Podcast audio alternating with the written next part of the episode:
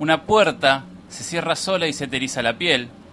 Objetos se empiezan a mover y tus nalgas se contraen a más no poder. De repente, la madre es arrastrada por una fuerza invisible y vos saltás de la silla. ¿Para qué carajo estoy viendo esta película si lo único que me produce es miedo? No me divierte, no me enseña, solo me asusta. ¿Por qué elijo este consumo que claramente no me da placer, sino que solamente me hace helar la sangre? Me doy cuenta que estoy consumido por este pensamiento y vuelvo a ver la peli. De repente el niño está jugando a la play con el demonio. Me doy cuenta que soy un boludo que bajó la parodia. Pero a esta altura ya fue. Quiero ver si gana el nene o el demonio. Una gran cita que me estoy choreando en este momento dice que el suspenso es llegar a tu casa y sospechar que hay alguien detrás de la cortina. Que el terror es que ese alguien te persiga y te apuñale con un cuchillo. Pero que el miedo profundo es llegar a tu casa y tener la absoluta certeza de que cada uno de tus objetos ha sido reemplazado por una réplica exacta. Esperaría que no les asuste este instante de sinceridad, porque en este programa mi corazón va a vomitar su verdad. Les digo parafraseando una de las mejores canciones de la Versuit. Por eso hoy gritamos, lloramos, corremos a escondernos al sótano, o nos paramos de frente a nuestros miedos, los miramos a los ojos y les decimos, vení cagón, porque esto es miedos, esto es desde siempre. Y sí, sí, sí, sí, sí, ya estamos acá en Desde Siempre, en vivo y en directo desde Radio Caos, el orden del desorden, en el Centro Cultural Jacarandá, en 9 y 61, desde La Plata, la República Argentina. Hola, ¿qué tal, gente? Hola, Artu, ¿cómo andás? Bienvenidos a una nueva emisión de este querido podcast que se llama Desde Siempre, hoy con una nueva temática como cada jueves, Sí, con un nuevo horario como cada jueves. Esperemos mantenerlo una, una vez el horario, pero bueno. Alguna vez vamos- pero la regularidad no, no es nuestro segundo nombre, claramente. Ya se está sumando un montón de gente ahí, qué bueno, qué bueno ver cómo se suma la gente. Hoy tenemos un programa, Artu, Miedos. La verdad me da miedo el programa, ¿no? Me da, me da miedo el, el miedo. Me, me da miedo todo lo que trajimos para este programa. Sí, sí, va a ser demasiado. No sé si nos van a entrar en dos horitas del programa que tenemos hasta las 10 de la En noche. algún momento va a estar. Hay que, hay que ser fiel también. El formato de podcast nunca hubo más de tres minutos de diferencia entre un programa y otro en el, en el bruto. Claro. En el, perdón, en el neto. En el neto, el programa neto. que se sube a Spotify es como que sin querer lo hacemos siempre al mismo tiempo. Sin querer, no está nada planificado, pero sale igual. No, no, o sea, uno a ojo intenta, che, más o menos, pero Sí, siempre sí, sale sí. perfecto. Vamos a decir que esta, esta temática del día de hoy surgió también de un, de un encuentro con ese ángel que tiró Sí, ahí Por una... supuesto, muchas gracias al señor eh, ese ángel, también conocido como el Kielo. ¿Estará del otro lado escuchando? que Kielo? dijo, che, ¿tenés idea para una temática? Miedos, tiró así en Miedos, seco, sí, no sí, dijo nada más, fue todo su, fue su única palabra y dijimos, dale. Y nos dio, nos dio miedo contradecirlo. Nos dio decir miedo la nada. manera en que dijo miedos. Así que era cantado que ya este jueves íbamos a hablar de miedos. Tremenda la editorial, me gustó, me gustó. Le di un toque to- distinto. fue diferente, fue diferente, pero pero muy buena, muy buena. Espero que la gente ahí le haya gustado. Comenten, no, si les gustó la editorial la lista arte. no se complicó un poquito porque no hemos apretado el vivo, pero la van a poder escuchar de vuelta si ven el Spotify. Claro, como el otro día Instagram tuvo la primicia, hoy eh, Instagram no tuvo la primicia, hoy la radio la tuvo. Vamos rotando para que el público experimente con todas las plataformas. Claro que sí. Eh, la radio, como les decimos, eh, es Radio Caos. Nos pueden escuchar por radioenvivo.com.ar barra caos. Si estás ahí en Instagram y querés tener un poquito mejor de sonido y escuchar también las tandas y, y todo lo que es la música, Eh, lo que acompaña. Todo, el, todo el- el corte, el, el pon apagame el ventilador. Claro, el- la- magia, la magia de la magia, La magia del detrás. El detrás de escena, el detrás de escena está siempre en el, en el vivo de Instagram. Oh, por supuesto, pero por ahí quieres escuchar con mejor calidad estos micrófonos y, y bueno, y prefiere elegir la radio, radioenvivo.com.ar barra caos, ahí la encuentran. O por ahí querés escucharnos cuando se te canta el culo. Y para eso está Spotify. Vayan a Desde Siempre Podcast en Spotify y nos van a encontrar. Claramente, y por ahí te perdiste el jueves pasado porque tenías que trabajar o estabas haciendo algo a las 5 de la tarde. Estadísticamente no sé si nuestro público trabaja. No trabaja nuestro público. Yo creo que hay un poquito de todo. Entonces pero- podemos salir a las 3 de la mañana que nos van a escuchar igual. Y algún sociópata va a estar, eso estoy seguro. O sea, alguien va a ver. Alguien va a ver, alguien va a ver seguro, siempre hay alguien del otro lado. Bueno, lo pueden escuchar en Spotify Y próximamente, capaz que a YouTube, ¿o no, Artu? ¿Qué te parece? La estuve Es- es pensando salto, esta es- semana. Es un salto, lo estamos discutiendo en vivo. Podemos, esto- esta es una reunión de producción en vivo. Eh, sería eh, es otra complicación logística, pero ¿quién te dice que en algún momento podamos Eh, hacerlo? eh, no, te, no, te, no te creas que no vamos a aparecer en YouTube en cualquier momento. ¿oh? Ya, ya vamos a tener alguna novedad con, al respecto, así que vamos a estar avisándoles a todos nuestros oyentes. Eh, ahí Nico dice nadie trabaja.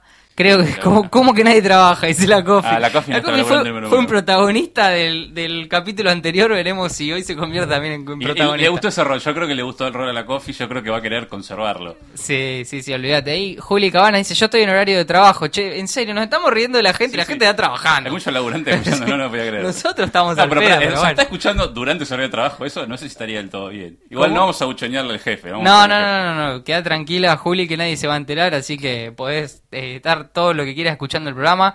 Uy, qué lindo Eduardo en el chat. En el chat, me encanta. Vamos, Nico. Agiten el chat, agiten el chat. Métale al chat y la Coffee dice que está volviendo de trabajar. Bueno, la gente está trabajando, está en el camino de vuelta del trabajo, así que gracias por estar porque vale doble eso todavía, ¿ah? vale doble Mm. que estén ahí del otro lado. Nosotros estamos trabajando también, ¿cómo que no? Técnicamente Tuvimos, eso es un laburo. tuvimos todo el día produciendo el programa, esto no se hace solo, no es que venimos no, y, no. Hablamos que la- pavadas. El anecdotario viene a mí a través de una conciencia, alguien me lo tira. No, tengo que buscarlo. La gente debe pensar eso, que venimos a hablar pavadas dos horas y nos vamos y no pasa nada en el medio, ¿no? No, no, no. por Pero favor. durante la semana a Spotify no se sube solo el programa, hay que hay que editar, hay que, cortar audio, hay que, hay que trabajar hay que mandar la, la, la, las pant- la- llama las, las presentación, toda, toda la edición de imagen que tenemos hay que hacerlo. Totalmente, sí. Qué buena temática trabajo, puede ser para otra. ¿ah? Estamos porque hoy estamos hablando más de trabajo que de miedo, Bueno, ya, vamos a ir a trabajo. Vamos, vamos a pasar de lleno a miedos, porque Sí. ahorita, como es todos los programas, tenemos una consigna. Ya, ya tenemos un par de audios, pues siempre me gusta tirar la consigna un poquito antes, Sí. para que la gente vaya pensando. Hay audios, hay audios. Pero para los que caen en vivo, hoy el programa es miedos, entonces lo que vamos a pedir es que nos cuenten eh, el- un miedo que tengan. Claro, cópense, cópense a mandar algún algún audio ahí con uh, la advertencia de datos. Miedo que me corten la línea personal. Miedo a quedarse sin datos, tiene el PON ahora, pues está apareciendo carteles. Nos podría bajar la línea de wifi porque estamos, estamos con los datos Pero jodidos. bueno, vamos a seguir. La idea es, o sea, manden unos, un audio que nos cuente cuál es su miedo. Eh, ¿Algún miedo que ustedes tengan? ¿Algún miedo, alguna vez que haya provocado miedo a alguien? O También. esta me gustó porque nos mandó un audio. Pidan miedos irracionales. Tenemos un audio, un Uf, miedo racional. Ay, ay, ay. Yo creo que miedos irracionales hay, pero para tirar para arriba. Y van a ser los más jugosos. Y van a ser los mejores, sí. Pero bueno, si Pero- tienes un audio, ¿a dónde puedes mandarlo? Puedes mandarlo por WhatsApp al 3388 67 1780 o a Al 3388-676167. Escríbanos por ahí, mándenos el audio que, que va a salir y también, ¿por qué no? Mándenos temáticas, sugiéranos temáticas para próximos programas. Por supuesto, no es que no estamos con sin temáticas, es que queremos escucharlas. Exacto, que queremos que la gente interactúe y que ustedes tengan también eh, parte en todo esto, así que tírennos temáticas nuevas que vamos a, a estar sacándolas en las próximas semanas. Esto sí es semana a semana, vamos a decirlo que en la semana decidimos qué temática va. Obviamente, no es que ya tenemos planeado. Va, en realidad yo voy a decirte sincero. Yo tengo planeada la temática 10, porque ya la, la, la 10 ya la tengo elegida. Solo la 10, Solo pero la 10, de la me 7 gusta a la, la 10. La 10 como que va a ser algo especial. de las 6 a la 9 todavía no Son sabemos. cosas que van a ir pasando. Hoy es el programa 5 ya, pa. El programa aquí. Va avanzando, va avanzando el podcast, la verdad arrancamos. Nuestro programa Allá ya por enero. darse la mitad de cancha y distribuir la pelota. Ya podemos jugar un poquito ahí, tocar para, para todos lados. Eh, Pero bueno, ¿querés darme un ejemplo de decir, che, un miedo tuyo para que le damos a la gente? Y mira, miedos hay un montón. Yo te puedo decir un montón, desde los más básicos. Eh, ¿Quién no le tuvo miedo a una, no sé, una araña, un- a una cucaracha? ¿no? Eh, vamos, vamos a decir la verdad, los insectos, ese tipo de insectos arácnidos. Sí, algunos Generan miedo. te aparecen de la nada, más abrasivo. Bueno, pero si querés me pongo un poco más profundo y ya te tiro miedo a- al paso del tiempo. El miedo al, al no sé, a la destrucción, al- a la muerte, el miedo a la, a la muerte de alguien cercano, ¿por qué no? Ah, esa duele. Esa, esa creo que es la peor. Eh, bueno, hay un montón de miedo. Me, me pongo a pensar y, y tenés que escarbar un poquito en la mente, pero Mm. te sale todo, te sale el miedo. Hasta, hasta en algún momento hemos tenido miedo de, de, no sé, de ir a rendir un parcial, por ejemplo, algo tan, tan normal. mí, vengo pateando. No. Bueno, un final, bueno, un final viendo hablar. Si rindo o no el lunes, que el chat decide si voy el no el lunes a presentarme a rendir. Bueno, ahí el chat tiene que contestar, ¿el Artu se presenta el lunes o no? Pongan bot sí o bot no y, y el orto estará decidiendo en base al chat. Bot no Está- estás bot muy no. jodido, estás muy jodido. No, pero hay que, hay que verlo. Es, es el, es el- yo lo digo, es el final más difícil de toda la carrera. Bueno, si eso no genera miedo, ¿qué Por genera eso, miedo? eso genera miedo. Y genera, en los finales, ¿genera miedo el examen en sí o genera miedo el, el enfrentarse a un profesor que sabes que son... Depende porque- del profe. O sea, hay un, un miedo per se del final, pero hay profesores que generan miedo más allá de, de que si estén tomando un parcial o un final. O sea, hay profesores que dan mucho miedo. Está Y bien. tengo un ejemplo. Todos los que son medicina y cursaron en histología B recordarán que el, el doctor del Soto es una persona que da mucho miedo. Del Es Soto. más, hasta tengo eh, un testimonio que me dijeron que, o sea, hay profesores de otras cátedras que le tienen miedo Apa. A esa persona. O sea, Ah, o sea, sus propios colegas le sus tienen propios miedo. colegas le tienen miedo. O sea, yo voy a contar cómo fui que yo eh, recursé una materia. Por, o sea, la única materia que yo recursé en toda mi carrera fue por él. Y fue una situación terrorífica. Porque la situación fue así. Vos tenés tres instancias de parciales y como que hay un, es un multiple choice con cierta cantidad de puntos. Yo desaprobé las tres instancias por un punto. Esto no es joda. No. Esto no es joda. Cuando fui a la corrección del último parcial, en realidad yo me había sacado un 2 de 15, 2 de... No, me había sacado un, un 20%. Yo sabía que me sacó un 20%. Cuando voy a la corrección, yo tenía el, el tema A y me habían corregido con la grilla del tema 2, entonces, claro, no, no. Por eso yo no entendía por qué me había sacado un 20%. Fui y cuando corrigen, me faltaba una pregunta para aprobar. Entonces, como que el tipo me dice, bueno, vení mañana, yo te doy algunas preguntas y ves si estás para aprobar o no. Bueno, venite después de... Él daba una, un- una clase teórica. Yo fui, me presenté después de la clase y me dije, pasá. Hay como, es eh, la cátedra, como en una parte tiene como sus laboratorios y después hay como pequeñas oficinas y al final está la oficina de él. Se fue todo el mundo, o sea, ahora sí iba todo el mundo. Él me, hizo entrar atrás de él. No prendió una luz, estaban todas las luces totalmente apagadas. O sea, toda la cátedra totalmente a oscuras. Vamos por un pasillo semi oscuro, pues hay una, una ventanita que había. Cuando llegamos al último pasillo, su oficina, me dice, bueno, él se siente y me dice, quédate parado. Y me hace preguntas de un tema que, viste, cuando vos... eh, hay como temas de la materia que vos son... Vos como que no, no lo sabés bien, pero sabés que existen. Sí. Esa pregunta que yo no sabía que existían. No. O sea, como que me hizo las preguntas más raras y la verdad que yo no- nunca en mi vida imaginé. No sabía que esas cosas entraban en, en el parcial, pues no, fue un tema rarísimo. O sea, claramente su objetivo era bocharte. Sí, y me dijo, bueno, volver el año que viene como la misma tranquilidad que yo digo, dame un kilo de helado de limón. O sea, No. fue la- la- Y en ese momento tu Sí, cabeza, y así ¿qué hay pasa? historia con mucha con este tipo. O sea, todo el mundo le tiene miedo. Nadie que pasó por esa cátedra no le tiene miedo. Bueno, podemos recibir audios también de gente que haya estado en la cátedra de- del Soto, ¿era? Del Soto. Del Soto. Ah, si pasó por esa cátedra lo conoce, no, no es inesquivable. Bueno, pero pueden tener experiencias distintas. Ahí Eli dice, dale Arturo, deja de boicotearte. Deja de. No, es un autoboicote no, esto. no, boicot, no, no es un autoboicot. Bueno, gente, nos pueden mandar el audio, ya saben, eh, estas historias hay un montón. O sea, ¿quién no tuvo miedo? Creo que una vez por día miedo a algo le tenés. Sí, sí. O no, estoy siendo demasiado... Y sí, un, un pequeño miedo sí. Un miedo si, no, grande, no- si no sos consciente, digamos, el miedo creo que va de la mano de, de la supervivencia de cualquier especie. O sea, el, miedo te ayuda a no morir, no claro, exactamente. Y sí, el miedo es está, Sí. está directamente relacionado a eso, al peligro y a escapar de algún peligro que pueda Obvio. eh, someter tu existencia, ¿no? Igual yo sí hablo de miedo, siempre hablo, yo digo que yo... Para mí una cosa que soy muy cagón y me da mucho miedo son todo lo que tiene que ver con pelis de terror. O sea, Mirá, eso, ahí tenemos un debate, porque yo todo lo contrario. bueno, yo A ver, peli de terror me da mucho cagazo y nunca entendí bien porque el género jumpscare me da mucho miedo y es una boludez. A ver, a ver, ¿qué es ese género? ¿sabes lo que es? Es cuando... No. Es el famoso que está no así, creo que nuestro público lo repente. A veces hay un monstruo. Ah, salta. Esas eso- boludeces eso me da miedo. Esa boludez me da miedo, entonces yo no puedo ver película de miedo. Muy sencillo. o sea, vos sabés qué va a pasar porque sabés cuando La estás viendo la me da igual. Entonces Eso- no puedo ver peli de justamente miedo. eso es lo que a mí no me da miedo, saber eso qué va a yo puedo, pasar. por ejemplo, leer eh, literatura de, de terror y me encanta, pero yo no puedo ver las películas de miedo. O- ok, sí, sí, ok, medio complicado tu, tu tema con el miedo. O raro. sea, vos te da más miedo eso una pelotudez de, de que va por ahí pasando todo tranquilo la cámara y salta un monstruo o Sí, algo, que lo que sin sea, querer me, me da miedo. que una película que, que el miedo va más implícito en, en situaciones más eh, Sí, como- de, de irracionalidad y que pasa mucho. Lo que hablé un poquito en la, en la intro, que dice que el verdadero miedo es cuando, viste, que dice, vos llegás a tu casa y ves que todo está cambiado de lugar, como que no hay nada igual, Sí. no, hay, no hay nada que sea igual tuyo, o sea, ese, eso más como suspenso así. Sí. No sé, eso me- hasta que me entretiene, el, el suspenso me agarra, el, el- la boludez que me salta, me da gas. Mirá, mirá Artu, mirá, ahí tenemos un- una disonancia. ¿eh? Yo justamente te comentaba antes de empezar el programa que A mí las películas de terror no me dan miedo, me parecen una boludez. O sea, me cago de risa con una película de terror. No, no siento el... Porque sé que están hechas para eso, entonces como que ya Sí, voy con el hay- preconcepto. Hay, pelis y pelis. La peli de terror mal hecha da, da- da risa. Claro, La, sí. peli, la peli de terror bien hecha que te, te mete Sí, en un sí. ambiente, no. Hay pelis que están muy bien hechas y qué sé yo. Yo me recuerdo de chico poner la película de más miedo me dio fue el- Bruja. La Bruja Blair Witch. Pero porque esa peli vos nunca ves lo que está pasando. Para mí por ahí pasa Mm, el miedo. también. Y aparte es muy terrenal, como muy... Vos lo puedes llevar muy al tuyo. A lo sí, tuyo, sí, hacer un campamento en, en- en- ahí a- en cualquier lado puede ser un campamento. en el momento con una camarita medio pedorra Sí. No, pero a lo que voy es que en, las- en este tipo de películas que por ahí me da un poco más de miedo son las que no ves lo que pasa, no entendés lo que pasa. Cuando hay algo irracional, algo que no que no sigue la lógica de lo que debería pasar. Mm. Eso ya te como que ahí, apa, ¿qué está pasando acá?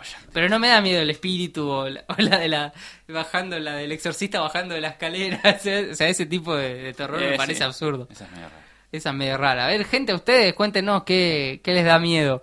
¿Qué dice? A ver, Fran se sumó ahí a la transmisión.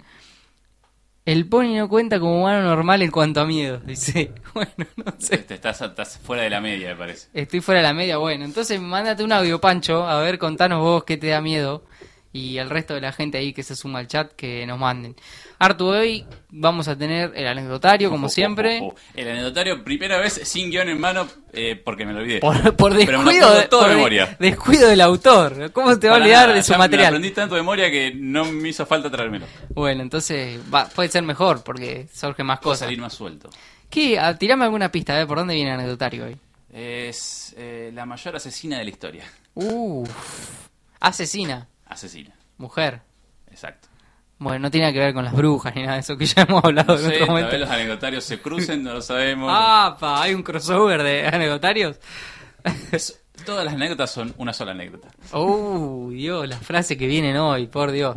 Y bueno, en la segunda parte del programa, como siempre, vamos a tener el fragmento. Mm. Vamos a ponerlo un poco más reflexivo, así que si quieren cagarse de risa, el momento es ahora. Vamos Ahora. a cagarnos de risa. Con la reflexión final se viene heavy, se viene pesadito. Eh, no pesadito, pero pensar un poquito más tampoco viene mal. Sí, sí, aparte con, con los- audios los veo muy polarizados. Hay como miedos muy, muy banales. ¿Por Hay un miedo muy profundo también. Muy profundo. Hay miedo muy profundo. Podemos, podemos ir ahora después de, de un pequeño corte, podemos ya tirar algún audio, ¿no? Así la gente se va copando y va, va también mandando lo suyo. Nos mandan, por supuesto, por WhatsApp al 3388 67 y 780 o al de Artu. 3388676167. Ahí nos mandan el audio y los vamos a, a pasar acá en Desde Siempre. Por supuesto, la transmisión para los que están escuchando por radio también nos pueden seguir por Instagram, arroba Desde Siempre Podcast. Eh, ahí estamos en vivo, en, con camarita, desde la radio, con mucho calor, con mucho miedo de que este programa no se escuche. Que ese, es- ese es un miedo muy grande también, ¿no? Que no lo escuche. Pero yo veo un numerito ahí y hay gente escuchando del otro lado, así que eso me pone... Me, sí, me pone un poco contento, no sale ese micrófono, Artu, te aviso. bueno, vamos a una pequeñísima pausa cuando son las 8 y 20, 5 minutitos, un poquito menos, 3 minutitos, y estamos de vuelta acá por radioenvivo.com.ar barra caos. Y sí, sí, sí, seguimos acá en vivo desde, desde siempre, el segundo bloque del programa de hoy. En vivo desde Radio Caos, el orden del desorden, en el Centro Cultural Jacarandano y 61. Nos pueden estar escuchando por radioenvivo.com.ar barra caos. Y me dicen que ya tenemos audios. Claro que sí, Artu, claro que sí, vamos a pasar el primero de los tantos audios que ya llegaron a la producción de la radio, vamos a escucharlo a ver qué dice.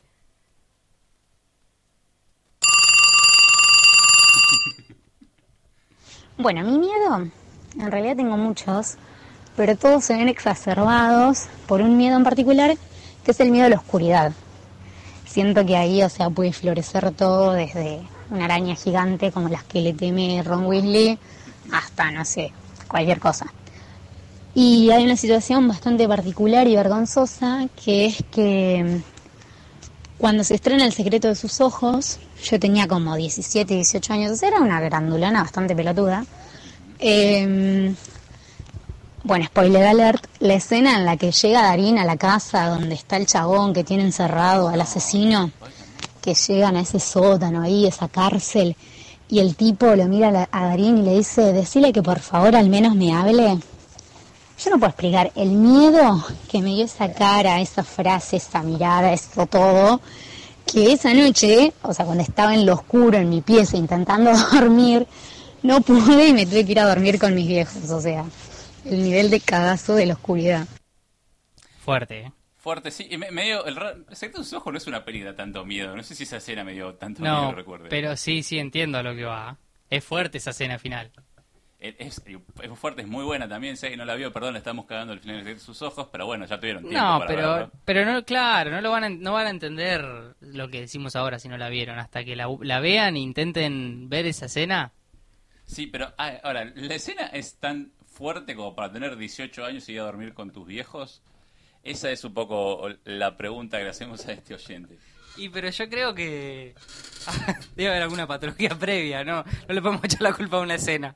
Y capaz que no, capaz que ya venía asustada por, por la peli en. Igual no sé si el resto de la peli. da- No, no, la peli, la peli claramente no, no es de terror, pero entiendo esa imagen, fue muy descriptivo el audio. Sí, esa sí, imagen sí. del Le quedó- tipo... le quedó grabado, que le quedó grabado, le quedó grabado. Sí, sí, la, la mirada del tipo descolocado, o sea, que Mm. la, la tortura más grande que te pueden hacer porque se- seguís viviendo y no puedes tener contacto con nadie, o sea, es una tortura muy fuerte. En realidad solo contacto con tu carcelero tenías. Con, sí, sí, sí, y que no le habla, o sea, y decirle por favor que me hable esa, esa frase, Decirle por favor que es, me hable. es piel de gallina, posta. ¿ah? Eh, Entiendo, entiendo por dónde viene el motivo del miedo ahí.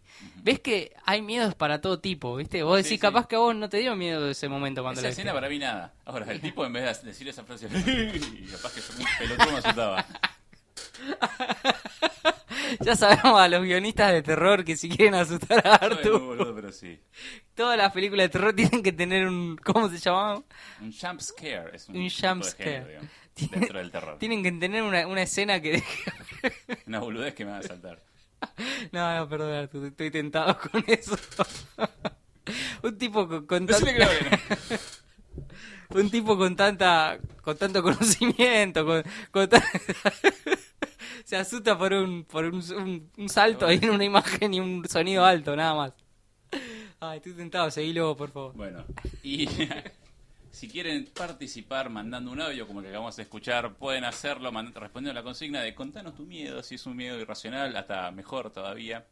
Y pueden hacerlo mandando un audio al 3388676167 o al 3388 67 1780 ¿cuándo te vas a acordar mi número Artu? así lo decís vos los dos Decí el mío vos también, que es más fácil, pero bueno.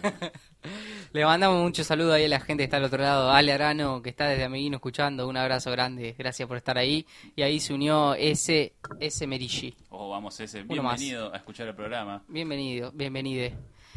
¿Será alguno... ¿te- ¿Tuviste alguna noticia antes de arrancar con tu sección, Artu, de nuestros oyentes ecuatorianos, peruanos, no sé No, dónde? no sé, o sea, hay oyentes de Estados Unidos y de Perú que aparte son fieles oyentes porque figura que escucharon todos, Todos, los programas y no sabemos quiénes son. En todos los programas están son. ahí. Eso es todo lo que quiero saber quiénes son. Solamente eso. ¿Cómo llegaron a escuchar nuestro programa desde allá? Sí, sí, comuníquense solamente, díganos, y digan, denos un feedback de algo que les parece, qué sé yo. Me hace acordar mucho, si alguien vio la serie How I Met Your Mother, eh, hay cierto personaje como tenía un grupito de fanáticos en Finlandia que nunca entendían bien por qué habían llegado a escucharlos y como que venían a, a- a una vez a una fiesta. ¿sabes? Me siento como que es ese grupito, es ese grupito de loco en Estados Unidos en Perú que se juntan a escuchar nuestro programa y, no sabemos cómo llegaron a Yo me imagino ahí ya en una, en una mesa ahí todos con una birra, comiendo una picada, tomando una, una sol peruana. No, sí, pero los yankees yo me los imagino eh, fieles seguidores de Trump Sí. con un chumbo en, en la mesa escuchando el programa. Latino, sí, sí, sí. No, no, no, latinos no, los quiero, o sea, siento que son unos, unos pero- yankees bien redneck, Pero ¿cómo saben el idioma? porque no lo entienden. bueno, Ellos lo escuchan, no terminan de entenderlo. No, yo pensé que hablabas del, del latino que va y vota Trump, eh, que, que llega a Estados Unidos y vota Trump por- para, por para que no llegue nadie más atrás. Si alguien no lo vio, busque la, la, la campaña de Trump buscando el voto latino. Es excelente esa campaña, me tenté escuchándola. Bueno, podemos volver al tema de hoy, Artu. Hoy nos Sí, por dispersamos favor, bastante. Está, está muy amplio, pero bueno, hoy vamos a hacer miedos. La gente quiere hablar de miedos. Hoy quiero una anécdota de miedos. ¿Y dónde la va a encontrar? En el anecdotario. En el anecdotario, por supuesto. Creo que fue el Eh, pie más radial que tiene en todo lo del ciclo. Próximamente el separador del anecdotario también. Hoy estamos anunciando cosas YouTube. Ahora la- Deberíamos dejar de anunciar tanto que no tenemos totalmente hecho. todavía no, tenemos a todo el equipo laburando, pero bueno, ya va a aparecer. Bueno. Bueno, ¿qué tenemos para hoy, Hoy- para el anecdotario? A ver, quiero, Hoy quiero sorprenderme. Un anecdotario. Hoy, como es el miedo, vamos a hacer una, una anécdota sobre alguien que sembró el miedo en toda la zona que es Rumania, Hungría y Polonia. Europa del Este. Finales del siglo XVI, principios del siglo XVII. Estamos hablando de la condesa sangrienta, estamos hablando de la mujer que según el récord Guinness tiene el récord de mayor cantidad de asesinatos, estamos hablando de Elizabeth Bathory. También conocida como Isabel Bathory, aunque en realidad es una traducción rara del húngaro que es Bathory. Bathory. El, el Bathory, El Bathory queda igual, ¿no? Leli, Bathory, vos sos de Leli Bathory. A ver. Bueno, eh, a ver, ¿de qué se trata todo esto, Artur? No O sea, estoy desorientado, no, como no, en no. cada anecdotario estoy No, no desorientado. conoces. No, no con- Y mejor, así reacciono en vivo. Bathory nació en en ese entonces. Para no mover mucho la silla. Está bien, dale. En el que era entonces eh, el reino de Hungría. Nace Sí. en la familia Bathory. Familia Bathory era una familia muy poderosa en esa época en todo lo que es esa zona. Sí. O sea, muy poderosa en cuanto al, al poder militar que tenía, Mucha también muy poderosa en cuanto a la historia rica que tenía los Bathory. O sea, decían que eran descendientes de gente que había matado dragones, un poco chequeable Bueno. ahora. Y también tenían como bastantes, como una línea de familiares bastante conocidos y gobernantes bastante heavies. Eh, el más conocido por ahí era Vlad el Empalador. O sea, pensá que era, es- era un poco ¿Por qué heavy las zonas. Si alguien conoce un poco la historia de, de toda esa zona y en esa época, y bueno, ahora tampoco no sé si es tan distinta, pero siempre fue una zona muy heavy. O sea, es como. los- eran muy sanguinarios en general, toda esa zona. Ella nace en medio de toda esa familia muy poderosa y eh, era una mujer que fue muy instruida, o sea, ella hablaba varios idiomas, como que era muy interesada en diferentes cosas, lo cual era raro, porque en esa época básicamente a las mujeres les enseñaban a tejer, a ser ama de casa y a ser una buena esposa, o sea, no le enseñaban muchas cosas, pero ella siempre quiso instruirse. Eso era distinto en ella comparada con el resto. La cuestión es la siguiente. Ella se casa a los 15 años, lo cual para la época es bastante grande ya. Pero bueno, se casa a los 15 años. A los 13, en realidad, antes había tenido un hijo con un plebeyo, el cual eh, el padre se lo mata. Porque era con un plebeyo. Pero a los 15 la casan con alguien de la aristocracia, con Frenek. Y lo que tiene es que eran tan importantes los, los Bathory que a pesar de que se casó con un conde, el conde tomó el apellido Bathory. O sea, quedaron como llamado, era, el apellido fue los Bathory, los hijos se llamaron Bathory. Muy extraño para la, para la época. ¿eh? En realidad no es tan extraño cuando hablamos de una familia muy fuerte comparada con una que no era tan fuerte. Claro. Esa era la cuestión. Eh, la cuestión fue así. Eh, ella queda como la, la única heredera de los Bathory cuando se mueren su padre y como que medio que eh, el esposo, el Frenek, queda como el gobernante de todos los territorios, todos los del condado de los Bathory. Ahora, ¿qué pasaba? El Frenek eh, le chupaba un huevo gobernar, no, le- no le, no le interesaba mucho. Él le gustaba pelear y por lo visto como militar era una, la rompía, o sea, el- como militarmente era, era- la rompía siempre, claro, no estaba nunca, no estaba nunca en su castillo, él siempre se iba a guerras, iba y volvía, iba y volvía, entonces está muy poco ahí. Por lo cual, en los primeros años de matrimonio, lo es raro, no tienen hijos. Porque claro, el Frenek no estaba nunca, básicamente, entonces era más difícil tener un hijo. Recién a los 10 años tienen un hijo, tienen primero tres hijas mujeres, este dato importante para la época, recién el cuarto es un hijo varón. Y con la cuestión de que solamente dos, uno de ellos el varón, van a llegar a la edad adulta por cuestiones de la época, viste que en esa época era como no, o sea, era complicado pasar los 10, 15 años. Si pasabas eso, como que ya tu inmunidad era re heavy, pero ya y, y la bancabas hasta los 80. Esa Claro. era la, la cuestión de la edad media. Era como que ya pasaste los 15, upa. Era como un montón ahí. Entonces, ella tiene esos dos hijos con el Frenek, pero claro, el Frenek no estaba nunca. Me encanta decirle el Frenek, perdón. Creo que estoy pronunciando mal, aparte no sé si es Fernek, pero yo le iba a decir el Frenek. No estaba nunca, entonces medio como que la que gobernaba eh, era Elizabeth. Esa es la que tenía que, que gobernar.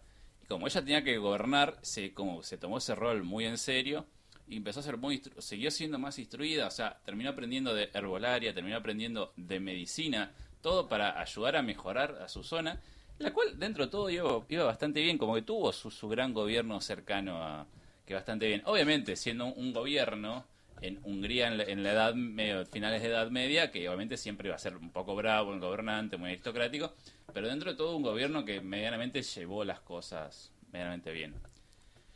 Ahora, ¿qué es lo que va a pasar? En un momento, eh, el Frenek se, no- se nos muere. O sea, eh, uno diría, bueno, si peleaba tanto, ¿cómo pensás que se murió? Lo mataron. Eh, no. Eh, la historia oficial dice que el Frenek se muere de una enfermedad eh, misteriosa. No se sabe mucho. La historia extraoficial dice que lo mata una trabajadora sexual porque no le quería pagar. es, es excelente. Elijo querer la segunda, o sea, elijo querer la Es segunda. excelente. Me encantó. Es la mujer empoderada en el, en el siglo XIV. Exactamente, le hicieron bosta. Al, al Frenex supuestamente, no, no, por no pagar la trabajadora sexual, lo destrozaron. ¿Pero lo, lo mató la, la misma mujer o lo mata el proxeneta, digamos? Eh, ah, tan, tanto data no Tanta tengo. detalle no hay, data no tengo, pero bueno, un poquito de ambos. El proxeneta la cubre. Ahora, ¿qué pasa? Se muere este tipo y el hijo mayor de Elizabeth era bastante, era chico, era el más chico de todos, era muy chico para quedar como gobernante del condado.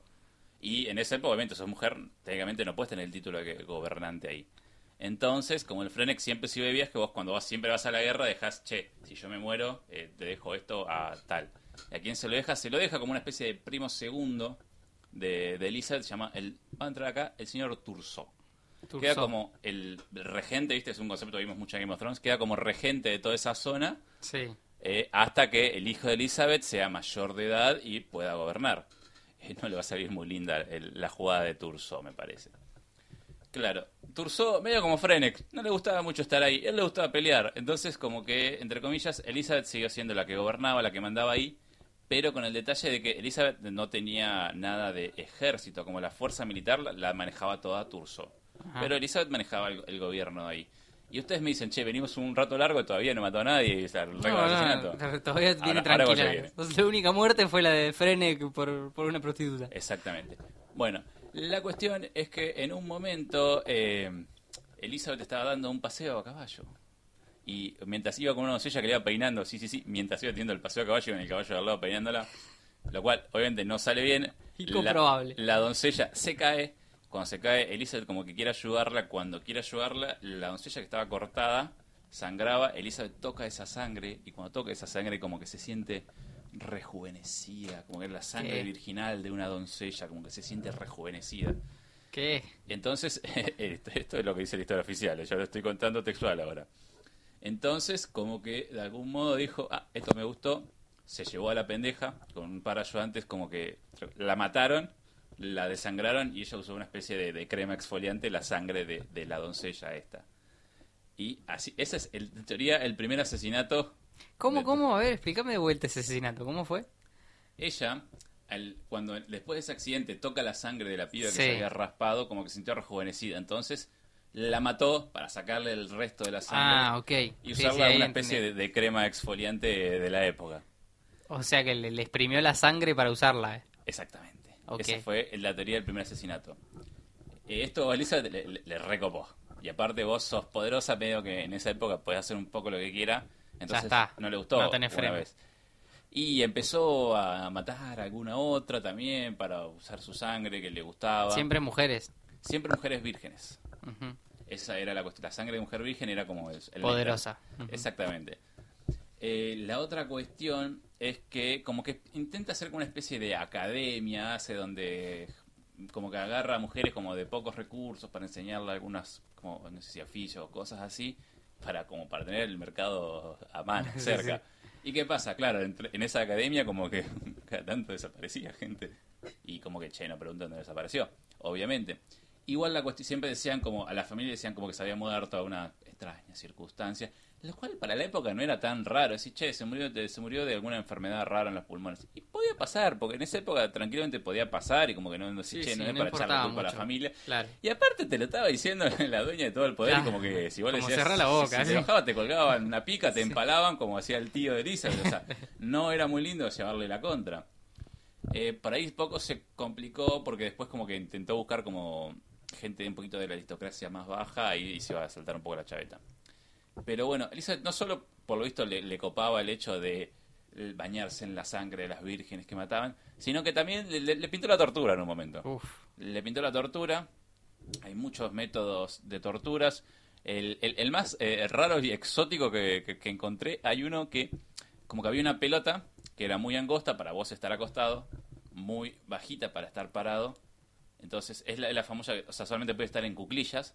Si esto a alguien le suena es porque la posición que te hacen estar siempre en Guantánamo es bastante conocido como método de tortura. El- el- es como el, el momento que más te cae, no puedes, como que no puedes relajar en ningún momento, no puedes quedar dormido, pues siempre estás haciendo fuerza. De cuclillas. Es como estar en, obligado a estar en cuclillas, esa es la, la posición. Pero esta pelota, aparte de obligar a tener cuchillas, estaba llena de cuchillas. Y aparte, era una pelota que estaba en el aire. Por lo cual, Elizabeth tenía como un ayudante que la movía. Obviamente, cuando la movía, esa, la persona que estaba dentro se cortaba. Y Elizabeth estaba abajo, como una especie de bañadera. Y le caía de arriba toda la sangre de la piba a la que iba cortando. Hab- Había este tipo de, de métodos de Pero tortura. pa- parece la película de Jigsaw, boludo. Sí, es, sí, es sí, una había cosa métodos increíble. así. Había El como una especie de, de fierro caliente que pobre le metían en las pibas a donde podían, se lo podían meter, o sea, era muy turbio. Las quemaban, eh, le- les, cortaban las orejas y se las hacían comer a las otras pibas que había ahí, o sea, le- las forzaban a hacer canibalismo un poco entre ellas, las torturaban, le cortaban, no les daban de comer, lo que tomaban, no, tampoco, obviamente le daban de tomar la, la orina de las otras, o sea, cosas así. Ah, Todos unos métodos de tortura eh, muy, muy de la Edad Media, típicos sí. de sí, esa sí. época. Ahora, o sea, en un momento supuestamente le llega el rumor a quién? Al Tursó. Sí. Estaba pasando esto. Tursó dijo, che, Yo no tenía ni idea que estaba pasando esto. Tursó no estaba nunca. Tursó no estaba nunca. Y medio que la que manejaba ahí era Elizabeth con todo su séquito que la bancaba. Sí. Pero bueno, supuestamente desapareció un par de, mató un par de pibas media como de poderosas y tampoco saltó la chaveta. Y la cuestión es que, eh, bueno, en un momento viene Tursó y supuestamente cuando Tursó llega, eh, Elizabeth estaba en una bañadera llena de sangre de vírgenes, con una virgen adentro chorreándole sangre, No, no, no. gente torturada, gente muerta, tirada, 50 cadáveres en el patio del castillo. Entonces, eh, la apresan. Mm, El Tursó agarra y apresa a Elizabeth. Obviamente recordar que Tursó tenía el poder militar de esa zona. Y cuando la apresan, obviamente, que dice el rey, el rey, encima del rey Felipe, entras vos, el rey Felipe II entra en esto. Hay unos cuantos Felipe en la historia. Hay muchos reyes de Felipe, sí, y polémicos también. Sí, este, este era medio, este no es polémico, era medio boludo, parecía. Ah, bueno. Le dice, bueno, vayan, hagan un juicio. Bueno, vamos a ir a un juicio que seguramente va a ser re justo, ¿viste? Sí, sí, sí, claro. Sí. No hay no hay subjetividad en ese Para juicio. nada, no, no, más, me encanta porque eh, en este juicio, primer juicio, al que Elizabeth no la dejaron ir. Y eh, el que la encontró infraganti, también fue el fiscal y el juez del juicio. No, no, no. Por lo cual, obviamente, iba a salir, ya estaba todo apuntado para donde iba a estar. Es más, todo- a todos los que ayudaron en todo esto a Elizabeth, eh, los condenaron a muerte. Los hombres los ahorcaron, a las mujeres la prendieron fuego. ¿Mm? Cierta conexión, encuentro acá con otro anecdotario. Ah, eh, ¿Eh? Ah, a, ciertas, a todas las mujeres la- las prendieron fuego. Serían, única- serían brujas que chupaban los culos para tener sus poderes Eso quedará a criterio del, público. Eh, a la que no mataron fue Elizabeth. No la mataron. No, sería muy escandaloso matar un Batori. Ese era el, el peso de que tenía Su el apellido apellido. le salvaba- Su apellido fue la ¿Y, que y hizo. qué fue lo, lo que le permitió hacer todo eso? Fue su apellido también. Porque, Un poco sí. Porque esa, esa impunidad total que tenía. Tenía una impunidad muy grande. Y la cuestión es que ella no la mataron, pero le dieron una, una prisión domiciliaria a vivir como en, el- en una, una- una especie de celda en el castillo que vi- vivió ahí el resto de su vida. Y creo que muere a los 61 años, más o menos. Ya tenía Elizabeth cuando muere. Ahora, ¿qué pasó? ¿Qué ¿Qué pasó? pasa eh? si te digo que, ¿Cuál es el meollo de toda ¿qué esta si te digo que todo lo que dije es mentira? ¿Eh? Y perdimos 20 minutos de aire hablando ¿Estás de esto. seguro? ¿Qué pasa si te digo que, che, no, no ¿Cómo que todo es no hay mentira? par de estas cuestiones que son un poco, poco creíbles, si Son, un, o sea, yo las veo muy espectacularizadas, alguna- algunas cuestiones que hiciste. Parece más una, una película de terror Es como El juego del miedo que planteaba Sí. ese tipo de... Técnicamente, o sea, hasta se le acusaba de vampirismo, sí, y en Rumania, o sea, en medio como que supuestamente hay cuestiones de que Bram Stoker usó de ella para hacer después Drácula. Pero para, para, entonces, ¿qué me querés decir? ¿Que acá hay una operación mediática atrás para, para encarcelar a Batori y, sacarle todo su yo poder? lo que te quiero decir es que puedes que estás un poco orientado, A me ver, parece. a ver. Porque hay una especie de revisionismo histórico en el que esta cuestión, la verdad que no cierra, o sea, como es raro. ¿Qué Mm. carajo esta mina estaría matando todas estas vírgenes supuestamente para consumir toda la sangre? Sí, o sea, se puede haber vuelto loca, pero me parece muy extraño. Pero es medio raro y demasiado espectacular. Sí. Y cuando vos te pones a pensar, ¿quién era Elizabeth Bathory? Con lo, según lo que yo te conté. ¿Quién era? Era ¿Una persona con mucho poder? Sí. Poderosa, en una época en la que no le gustaba a nadie que las mujeres fueran Sí, poderosas. Sí, Muy instruida, muy pensante y que supuestamente Ah. también eh, no, no muy amiga de la iglesia era la señora Bathory. Ah, Todo, todo vuelve al mismo Porque punto. no solo fue acusada de asesinatos, también fue acusada obviamente de brujería. Claro. Por eso sus ayudantes fueron quemadas. Sí, también fue acusada de brujería ella. Claro. Hay un cierto eh, revisionismo histórico que se fija en que hay muchas cosas, de esto es toda la historia oficial de lo que supuestamente Batori mató a esas- todas esas personas. Es la historia oficial que quedó después, es lo que quedó en el juicio. Ahora, ya de por sí el juicio es muy raro por todo lo que dije, pero aparte es como que supuestamente Tursó dice que él la encontró infragante y eso. La cuestión es que Isabel estaba presa antes de que estuviera Tursó ahí. Tursó mandó que alguien la, la apresara antes y llegó con Isabel presa, así que eso eh, no podía ser real para nada en ese momento. Y al hecho de que no la juzgaran bien, es más, el rey Felipe un poco se queja de que, che, ¿por qué la están juzgando eh, sin ella presente? Pero bueno, cuando había una cuestión también grande, eh, eh, Felipe le debía muchísima guita a los Batori. El rey, el rey le debía Mm. mucha guita a los Batori. Todos los condados de alrededor le debían muchísima, pero muchísima guita a los Batori que eran como demasiado poderosos comparado con el resto de los condados. Entonces es muy sospechoso. Y aparte, si te digo que cuando Elizabeth la mete en presa, todos sus terrenos se los dividen entre Tursó, Felipe y un par más que eran amigos de Tursó. La- lo- desvalijan a los Batori después de eso. Ah, mirá. Porque y Fue es- toda una movida, fue toda una movida de Tursó. Un para- fenómeno. Un fenómeno. Tursó con ayuda. O sea, va- destrozó un imperio, un, de- un de- apellido por completo. Años de historia Sí. tremendo. O sea, como que el revisionismo histórico encuentra cartas de Tursó un año antes, eh, diciéndole, eh, como que mandando cartas a su esposa, diciéndole, che, y la esposa, ¿y cómo viene todo el plan para bajar a, a Elizabeth? O sea, Ah, se ve mirá. como así. O sea que no estaba tan alejado de toda esta situación, No, parecía. para. Es más, supuestamente lo que hizo Tursó, cuando van al juicio hay en sí se dice que hay 300 plebeyos que cuentan historias diferentes raras de Elizabeth con- y así llegan a las 650 muertes. Eh, según esto, Tursó estuvo como un año eh, repartiendo historias, y repartiendo fake news por, por todo el condado Ah, no. de cosas que iba haciendo Elizabeth y que después obviamente obligaron a declarar a toda esa gente el que él le había contado todas esas historias al momento del juicio. ¿Y por qué decir, che, pero por qué no, no simplemente o le hicieron, al, la fueron y la mataron, hicieron alguna turbiedad rara? Es por el hecho de que Elizabeth era una reina, entre comillas, reina no, era una condesa, entre comillas querida, porque había hecho un Claro. gobierno como la gente, era una Y familia una histórica. persona muy capaz. Exacto, no, no podían ir y bajarla al otro día. Sí, sí, Tenían sí. que ensuciarla. De alguna manera, ensuciarla fue hacerla, hacerla creer a la gente que era una bruja que realizaba vampirismo y mataba jóvenes virgen para chuparles la sangre. Sí, sí, todo muy, muy descabellado si uno lo piensa, pero Muy descabellado. hasta que vos me dijiste que era mentira, yo entré en el, en el viaje. Es que, es que sí, imagínate si sos un plebeyo del siglo XVII, entras también. Obvio. Esa es la cuestión. Juli Cabana dice, si todo eso es mentira, Artu, vos me das miedo. Ah, yo doy miedo. No. no, no, pero es cierto, hay todo uno, todo un trabajo que se hizo detrás. Es un trabajo que- gigante que hicieron Muy entre disimulado. Tursó, el rey y todo un montón de otros condes cercanos para poder bajarlo. O sea, Tursó fue como el que puso la cara en todo esto. Pero y porque claro, también Tursó tenía que asegurarse de que él acusaba a Elizabeth y no de saltar a un aliado de Elizabeth, che, eh, ¿qué están haciendo? Y, y se, y se armaron una guerra civil. O sea, Claro. No hizo el movimiento de llevar la presa a Elizabeth hasta que no estuvo seguro de que todo el gen de alrededor le iban a apoyar a él. O sea, hizo- armó todo un plan gigantesco el señor No, increíble. Fue muy bien, muy bien inteligente en su momento. Increíble. Pero bueno, esta es un poquito la, o sea, la anécdota es en realidad intentar presentarles las dos verdades. La verdad oficial, según el cual Elizabeth Bathory es la condesa sangrienta y es la mayor asesina de toda la historia, que le gustaba tomar sangre de sus vírgenes, o el revisionismo histórico diciendo que hay otra versión en la cual una mujer poderosa, en época que no le gustaba a nadie que las mujeres fueran poderosas, agarró, tuvo un buen gobierno y la quisieron desterrar atrozmente y para ello inventaron mentiras atroces. Si hay algún personaje de la historia actual que te suena parecido, Te iba a decir exactamente lo mismo, pero me viste en los ojos, creo. O sea, cuando hablamos de operaciones mediáticas nos tenemos que hablar de años. O sea, no, Sí, nació con la televisión o con la primera radio. operación mediática podría ser esta. Y debe haber habido antes, incluso muchas más. Pero la primera sí tan tan fuerte, tan grandilocuente que afecte a una a tantas personas, tanto dominio. sí.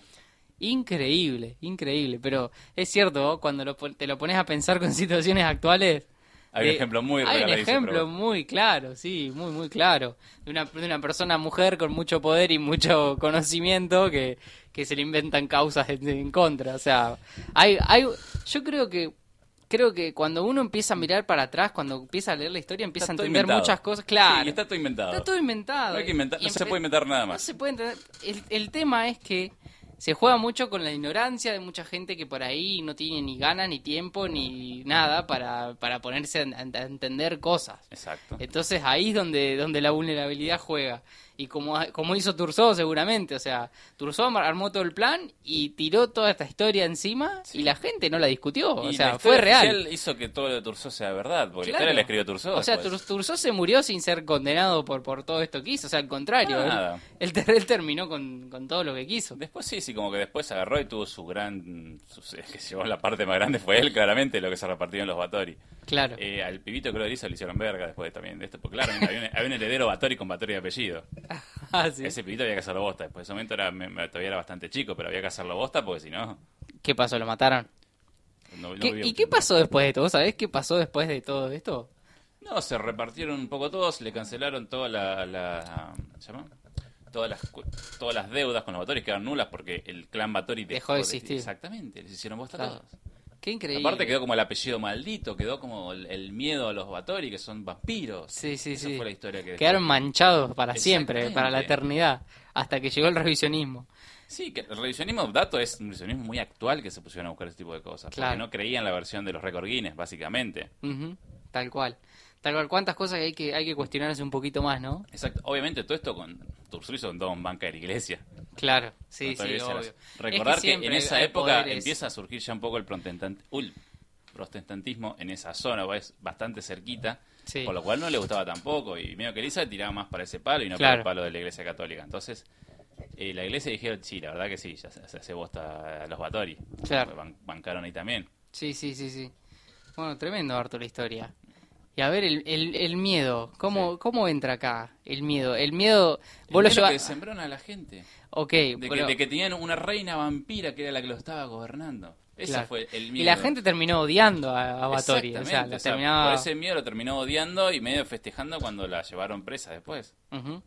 Pero acá, si lo llevamos a lo primero que hablábamos, que hay todo tipo de miedos, acá es un miedo mentiroso, porque... Exactamente, es un miedo totalmente irracional. Como... Sí, pero un miedo que, que no existe, o sea, que es un miedo inventado en base a fake news. Exacto. Está creado por el hombre ese miedo, o sea, es algo... Qué loco, vos te- le encontraste la vuelta para encontrar otro tipo de miedo. Sí, sí. Acá hubo, hubo que dar, obviamente siempre hay que dar una vueltita, pero sí. Hubo trabajo acá, viste, que, que hacemos, que trabajamos para el programa, la Exactamente. gente que no nos cree ahí del otro lado. Artu, ¿esto fue el anecdotario? Este fue el anecdotario. Yo creo que es el momento de ir a una, una linda tandita. Yo creo que sí, a tomar un, un poquito de aire. Eh, tenemos casi las 9 de la noche, vamos a estar hasta las 10. Tenemos, bueno, unos temitas ahí para pasar. Eh, siguen mandando audios que todavía tenemos un montón para pasar, pero queremos más, queremos que la gente se cope. Mucha gente se está sumando ahí. En unos minutitos nada más volvemos a- al, al tercer bloque ya de este programa del día de hoy. Acuérdense, la temática es miedos, nos mandan audios al 3388 671780 O al 3388-676167. y los vamos a estar pasando y debatiendo un poco acá en la mesa redonda desde siempre. También nos pueden escuchar por Instagram, en desde siempre podcast, ahí nos encuentran, en Spotify encuentran todos nuestros programas y en radio radioenvivo.com.ar barra caos para escuchar el programa en vivo desde la radio por streaming. Nos vamos a una pequeña pausa a ver con qué música nos deleita el DJ acá, enseguida volvemos. Estamos acá del el tercer bloque de Desde Siempre en vivo y en directo por Radio Caos, el orden del desorden desde el Centro Cultural Jacarandá 961, en vivo por radioenvivo.com.ar barra caos. Claro que sí, Artu, claro que sí. Tenemos un montón de audios más para escuchar en este momento, pero para, para, para, para. A ver, a ver cómo suena. ¿Qué está sonando? Tenemos un audio, vamos a escucharlo. Ya. Em, yo le tengo miedo a la policía. Em, he tenido varios encuentros con, con la policía de chico por estar ranchando en una esquina, tomando una birra, fumando un porro y he, tenido encuentros tan violentos que nos han hecho acostarnos en el piso con escopetas apuntándonos que me ha hecho tenerle mucho Fuerte. miedo a un día cruzarme con un hijo de puta que que se zarpe, nos caga a palo y nos tiren un descampado. Corta. Ese, ese es un gran miedo que tengo. Así que, eh, y también cuando mis hermanos más chicos salen, pensar que los puede parar la policía y que, y que pueden estar a merced de algún sacado que está en las Fuerzas Armadas, me, me asusta un montón. Esa, ese es un, gran miedo que tengo la- a la policía en Argentina. Qué, Es- fu- qué fuerte el audio, pero Sí, qué real. Y, una- y vamos a sumarle algo más. Eh, eh, la persona que mandó ese audio es de Bahía Blanca. Y justamente eh, la policía de Bahía Blanca tuvo un episodio bastante conocido, bastante turbio el año pasado, por lo cual es como que debe haber aumentado más su miedo, yo imagino. Sí, sí, sí, sí. Sí, y, o sea, en ese momento se, le, se, les, se les pasó la mano y, y terminó desapareciendo un pibe, pero esto, o sea, ese caso se hizo, se hizo muy mediático, pero pasa mucho con la policía, Sí, ¿ah? sí, pasa obviamente. mucho con la policía. La verdad que, bueno, está bueno el audio también para reflexionar un poco. Es es el miedo a la- al que supuestamente te tiene que cuidar, o sea, Sí, ya no hay nada más perverso que, que tener un, un miedo así, ¿no? Es el miedo de que debería ejercer la autoridad se le vaya de la mano. Esa es un poco también la cuestión. Claro, pero si vos te pones a pensar, el policía debería ser el que te tiene que cuidar, ¿no? En teoría el que te da seguridad y al contrario, da miedo. Sí, sí, muchas veces da miedo y bueno, igual la, todo lo que sea la violencia institucional, que es en lo que Sí. entra la policía, es un tema muy difícil de pensar, che, ¿cómo carajo lo corregís a esto? Es, Sí, sí, es sí. algo muy difícil y la verdad que no, no- me decís, che, no, no, no, no, no tengo una idea de cómo intentaría solucionarlo y la verdad que eso es para otro podcast, me parece. pero Sí, bueno. sí, un, un par de podcasts enteros, ¿no? Tampoco es nuestro rol desde acá, pero siempre en, en lo que uno pueda comunicar ya está ayudando también a tener un poco de conciencia en este tipo de cosas. Y vos tocaste el caso de Facundo de- del año pasado, hace poco estuvo el caso de Úrsula en Rojas, También. que también fue, fue un policía el que la mató, que era su expareja, un femicida, la verdad.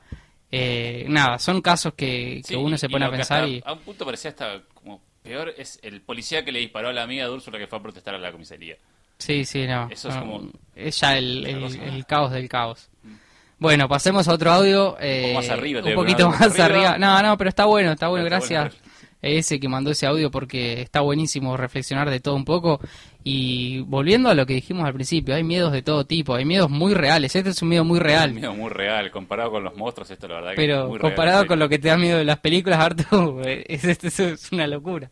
Bueno, pero un policía saltándome hacia la cara también me daría miedo.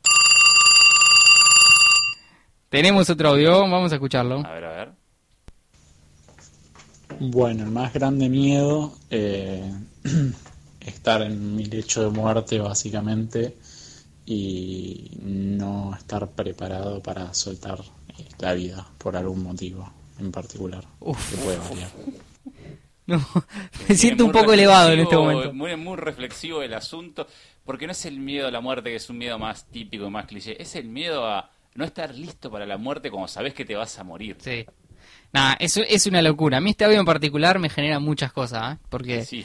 porque siento algo de empatía con este, este muchacho que mandó el audio. Es que sí, yo creo que no- ¿cómo no le vas a tener un poco de miedo a eso? Yo creo, Artu, yo uno de los miedos más grandes que tengo sí. es, no sé si, no lo pensé con el hecho de muerte, pero lo pensé con tener determinada edad y mirar para atrás en tu vida y decir, no hice lo que quería hacer o lo que pude hacer o lo que Sí, en, mis objetivos estaban, no sé, haber desperdiciado eh, lo único que no vuelve, que es el tiempo, es lo único que no vuelve. Porque en la vida nos preocupamos mucho por, por la plata, por un montón de cosas que van y vienen, pero el tiempo, pasa y no vuelve nunca. el tiempo pasó y chao, manito, desapareciste. O sea, ya no, no hay vuelta atrás, no hay restar, no hay, no es- no hay un- un- una segunda oportunidad ni nada. Bueno, no- estará en la creencia de cada uno de qué pasa después de la muerte, ¿no? Porque hay muchas creencias que sí, que hay Sí, sí, obviamente, reencarnación. Pero no Conozco sé. a la persona que mandó el audio, no cree en la reencarnación. yo Bueno, creo no, claramente, no, claramente. Es este sí que es para un podcast entero ponerse a hablar del ¿Muertes? tiempo. ¿Se vienen Yo creo muertes? que muertes o tiempo. El tiempo es, es un tema espectacular para desarrollar completo. Apa, apa, apa, sigue llegando, pará, pará. Vi- ¿Viene Me explota el teléfono. sin querer que tiraste? Me flota el teléfono. ¿Cómo, cómo? Y yo te escuché decir manito y creo que lo dijiste por algo. Ah, bueno, bueno, tenemos a ver algo de un manito acá, a ver qué suena por este lado. Que manito, yo tengo, yo tengo miedo de tantas cosas, de trueños, ¿te acuerdas? Los truenos tiene Allá miedo. en La Un Plata. audio internacional tenemos. Pero no sé, yo que viajo, tengo miedo de avión, eso seguro. No sé si todos tienen miedo, pero yo tengo miedo siempre cuando se despega o cuando aterriza. O entonces cuando está allá arriba y pues empieza a hacer una movida y me caga. O sea, esto me caga por completo. Pero, ¿qué más que tengo miedo? Ah, no sé. Hay, hay muchas cosas que tengo, otras cosas no tengo miedo. Tengo miedo de altura. Wow, si me, si me voy para un local muy alto, por favor, me cago. No, no miro para abajo, ni el pedo. Ah, creo que son solamente esas cosas. No, yo creo que no soy una persona que, que tiene tanto miedo. Señoras Bueno, y realmente no tuvo miedo que, eh, que Ale mañana me tira 7, perdón, tenía que tirar el chiste, perdón, Rodri. Un abrazo No. grande que nos manda Rodri desde No. Río de Janeiro, tenemos audios internacionales. Doloroso eso. Y la verdad que en este voy a sentir con mucho, con, con el Rodri, con el miedo a la turbulencia del avión. Eh, no hay cosa que me guste más. O sea, No, ya sé que yo soy Artu. raro. Sí, sí, pero no, lo, no, lo Artu, disfruto. Es más, yo tengo un recuerdo que me cuenta mi vieja. Yo viajando en el avión, creo que era bastante chico, tenía 10, 11 años. Y en un momento hay una turbulencia jodida. Y como que todo el mundo del avión se asusta. Y yo estaba feliz. No, Porque yo no. no. no entendía por qué había turbulencia. O sea, como que no entendía y como que yo disfrutaba todo ese... eh, era como yo estaba en una montaña rusa, era chiquita y tenía estaba en una montaña rusa. Era un avión que estaba casi cayéndose. Es muy extraño, es muy extraño lo que está diciendo. Yo no conozco persona que, le- que no le tenga miedo a la turbulencia. Es más, cuando hay una mini turbulencia en el avión, yo ya empiezo a mirar caras y hay caras que ya se empiezan a, a poner un poquito blancas. Sí, que- sí, sí, no, hay mucho miedo a la turbulencia, pero yo la disfruto, o sea, es Es como... muy extraño lo que me estás contando, Artu. Estoy descubriendo cosas de vos que no sabía. Un tipo que le tiene miedo a cosas que aparecen en una pantalla, pero no le tiene miedo a la turbulencia. No, o sea, el- pues- el, peligro de la muerte inmediato no le tendría Pero no miedo. tengo miedo a la muerte, sería... Sí, puede ser, pero bueno, no sé. Bueno, a ver, a ver, a ver. Hay, hay récord de audio, gente, voy a tirar ese... Hoy Hay te- récord de audio. Hoy es el récord, hoy es el, el, el, ran- el ranking número uno de audios, lo tenemos hoy. A ver, vamos a, a escuchar otro audio que tenemos por acá. Hola Feli, hola Artur, ¿cómo andan? Sí, yo soy de las que le dicen Feli al Pona y no me arrepiento de nada. Es- eso debería Bueno, estar penado por ley, pero bueno. más conocida en Ameguino Es una como la de prima gracias a mi querida Inés. Eh, no, yo tengo un sueño recurrente eh, que en realidad no sé si es miedo, pero me perturba mucho, que es eh, que vuelvo a la secundaria y de repente me dicen que, que me quedo libre de, de la escuela porque falté muchas veces a educación física. Y yo les quiero decir que yo ya estoy por ser médica, que no puede ser, pero bueno, me quedé libre y tengo que hacer el último año del secundario y toda la carrera de nuevo. No. Así Bueno, que nada, básicamente Freud es ver, como lo este peor que me podría pasar en la vida. no sé si califica como miedo, pero bueno, no sé. No, no sé cuántas veces lo he soñado y es muy fuerte, chicos. Un beso grande, muy buena la radio. Siento que quemamos un buen audio si un día hacemos el programa Sueños, Sí, pero bueno. era para guardarlo para sueño. Bueno, se puede repetir, la gente se va a olvidar. El público Eso, se renueva. obviamente califica como miedo, es un miedo muy renueva, grande. querido, el público se renueva. Es que los sueños están muy relacionados a los miedos, los miedos y los deseos. Y un poco sí. No, un, un poco no, lo dice Freud, así que dice Freud. básicamente... ¿Pero quién es Freud? Freud- ¿Cuántos libertadores tenés? Sí, sí, ¿cuántos, cuántos, ¿Freud sabe cuánto pesa la copa? No sabe cuánto pesa la no copa. lo sabe, no, no, no. Pero bueno, muy, muy bueno el audio, es verdad. Yo Hay muchos miedos que, que se manifiestan en sueños, pero como, como el miedo a faltar a educación física y reprobar el año me parece... Para nada, pues yo a educación física no faltaba nunca. Era lo que más me gustaba, sí, sí, sí, tal cual. El, cuanto mucho el miedo a, no sé, a reprobar matemáticas. Oh, el, el miedo que no te saliera la bandeja, ¿te acordás cuando nos tomaban bandeja? No, no, no, no, Arto, acabas de tocar Acabo de tocar una fibra sensible y me acabo de dar cuenta en el aire. No, no, yo me acuerdo de las caras. Sí, las sí, caras el miedo de de... la gente. Era, una, era el miedo, pero más grande que había, era ahorrar una... Porque errabas una bandeja, y para, situemos no, ¿no? En una Sí, clase de básquet... Clase de educación física, como que había una especie de, no, para- no examen, pero entre comillas examen, Sí, que había sí, que examen. hacer la técnica bien de la bandeja en básquet y como que valía puntos hacer bien la técnica y había, valía más puntos meter la bandeja. Y toda la gente con un miedo gigante, eh, yendo a- a- al playón de básquet, gente que nunca vi en un playón de básquet a, a practicar eso los días anteriores. Era rarísimo. Porque era des- desaprobada educación física si la hacías mal. Sí, sí, era, era un montón. eh. Gente, gente que diera el promedio 9, pero que no podía Sí. hacer una bandeja, podía llevarse sí. educación física. Lo peor es que el que la, el que la hacía bien pero no la metía. Sí. Eso era tristísimo, Eso era porque es como triste. que... Igual como que medio que zafabas un poco. Sí, se afaba. Pero el miedo, porque había mucho más miedo también al, al bullying posterior que también a la nota en el boletín. O sea, y un poco yo creo que sí. Sí, sí, yo me acuerdo de la cara de Willy Guzmán, no me puedo olvidar, sí, nervioso Willy. por hacer una bandeja mal y que se le pudra todo. Bueno, a ver, a ver si tenemos algo más. Vamos con uno más que tenemos. Vamos. Mi miedo más grande es a las mascaritas, a las máscaras sueltas. Me da miedo. La verdad que me da miedo. Pero una vez me animé y me fui a un corso disfrazada. Lo bueno es que mis amigos me reconocieron por las medias rojas. Las medias futboleras rojas. Qué tremendo. Miedo a las máscaras. A las máscaras, sí, de los corsos. este miedo no tenía, era medio raro. Que no vaya a Venecia porque con la mascarada se va a pegar un susto bárbaro. No, pero bueno. no, tremendo este miedo. O sea, no puedes disfrutar de algo tan lindo como los corsos. Los corsos era como, era que que Halloween. debe pasar en los corsos. Era Halloween, o sea, Sí, no, la no. gente toda disfrazada con máscaras en los corsos y vos sufriendo, encerrado. No puede agarrar un tarro de Rey Momo tampoco porque tiene una máscara dibujada el Rey Momo. Claro, claro, claro, claro. Mirá, mirá la pelotudez que estoy diciendo, pero sí. Sí, bueno, es válido, es yo, te, válido. yo te lo remo, yo te lo remo, queda tranquilo.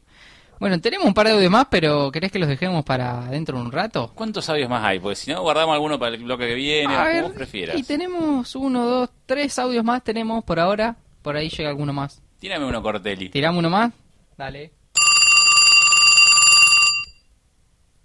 Hola chicos. Eh, primero que me gustaría que, que me digan cuál es la diferencia entre un miedo y una fobia, porque no tengo ganas de googlearla. Y No somos bueno. Google, Rey. Vamos a ver. Pero miedo, eh, me cago todo cuando me aparece una araña de, de improviso. Ponele, si la veo de lejos no pasa nada. Pero si no sé, estoy sentado y me aparece en la pierna, puedo pegar Ah. un grito, pero que va, se va a escuchar acá a la China. un abrazo grande. Un tipo con tanto campo como la Sí. persona que mandó este audio, raro que tenga las arañas. Y perdón, y voy a tirar un par de trapitos al sol. Yo no entiendo cómo esa persona no nombró a los truenos. Yo lo recuerdo en el colegio cuando había tormenta, asustado, pero que no daba más. Perdón que te esté tirando eh, al muere, pero por favor, ¿por qué no contaste ese miedo? Era un miedo gigante y del cual ah, eh, yo soy testigo, el Pona también es testigo. Ese es un miedo heavy. Es más, lo acabo de ver, está justito en este momento conectándose en el vivo de Instagram, la persona que mandó ese audio. Agarrá el guante, decí que tenés miedo a los truenos. Ah, bueno, lo, está, lo estás desafiando en este momento. Sí, no tengo que desafiar a la gente los audios porque no nos van a mandar, pero bueno. Sí, sí, sí, sí. Y acá me están recordando un miedo que tenía yo de chico, que es cierto, es cierto, y no ver, me, no lo ver. recordaba. Es un miedo muy raro también, que ahora me lo pongo a pensar y mirá las cosas que uno, que uno tenía miedo. Eh, esta persona que mandó el audio de, las- de los miedos a las máscaras, de, de los corsos y demás, eh, me dice, recordá el miedo que te daba que yo cumpliera años, me dice, ella es ¿Por mi prima. Es verdad, boludo. Hay una historia muy fuerte que quedó, que creo que va más para el capítulo traumas, que también va a salir en algún momento. El, Tenemos que dejar trauma de vender cosas que vamos a hacer. va a salir, traumas, va a salir, traumas. Va de la sí. mano con nuestro programa. Eh, pero bueno, en algún momento de cuando yo era muy chico, esta persona, que es mi prima, me comentó y me dijo que no sé por qué, que ella cumplía años al revés. Ponele que te- tenía en ese momento restaba. vein- 24 años y que restaba todos los años cuando, cu- cuando era su cumpleaños, en vez de sumar uno, restaba uno. La Benjamin Button de la vida real. Exactamente. Pero claramente me dijo que cuando llegaba el año cero se iba a morir. O No, sea, no, ¿por qué? ¿Por qué Entonces- dices a un nene? ¿Por qué? Yo tendría 5 o 6 años, más que eso no.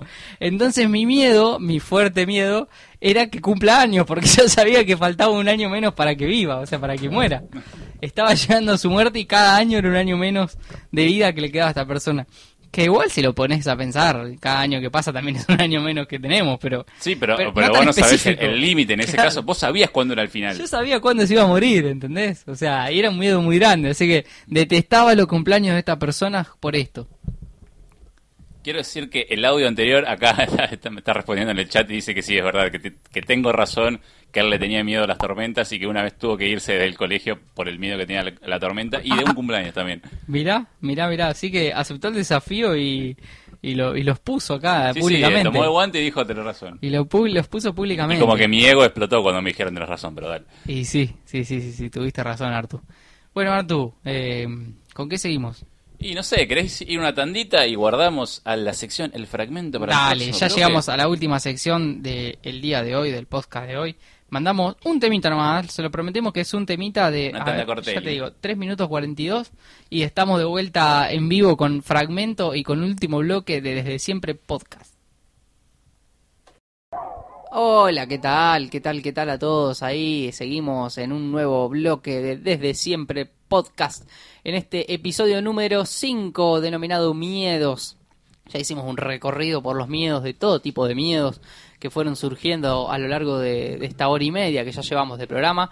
Nos queda media horita, media horita nomás y terminamos en, en el episodio de hoy, así que gracias a todos los que están ahí del otro lado. Recorrimos los míos de básicamente toda la audiencia. De todo la- creo que fue una especie de terapia para mucha gente, ¿no? Sí, eh, somos una terapia. Es más barato Somos venir a escuchar este podcast que ir al psicólogo. Es más, es más barato, entran a radioenvivo.com.ar Y más efectivo. más, Me animo a decirlo. Y más efectivo, claro que sí. No, no, tampoco guardemos el trabajo del psicólogo porque el gremio se nos va a venir en contra. Eh, me encontraba decís. Sí, sí, sí, sí, no guardemos el trabajo de la gente.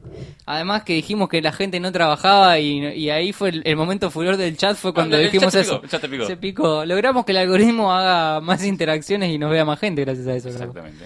Mucha gente ahí se enojó, che, pará, todos trabajamos, obviamente. Como la Coffee que estaba volviendo del trabajo cuando... Estaba viendo el trabajo hace tres horas, estaba. Sí, todavía no llegó. Bueno, gente, abrigo pobre Coffee, le estamos pegando mucho y la verdad, una fiel oyente ahí del otro lado. Estamos llegando al final del programa de hoy, pero antes tenemos un fragmento para... Uy, se viene una sección herda. Se viene una sección, gente. No, no la voy a agrandar. Yo, cuanto mucho agrandar la voz, yo no voy a Eh, se viene una sección hermosa, la parte más reflexiva, sin duda, por lo menos de, de este programa, donde el señor Felipe Rodríguez toma algún fragmento literario o audiovisual y reflex que obviamente tenga que ver con la temática del programa de hoy y lo vamos a analizar un poquito.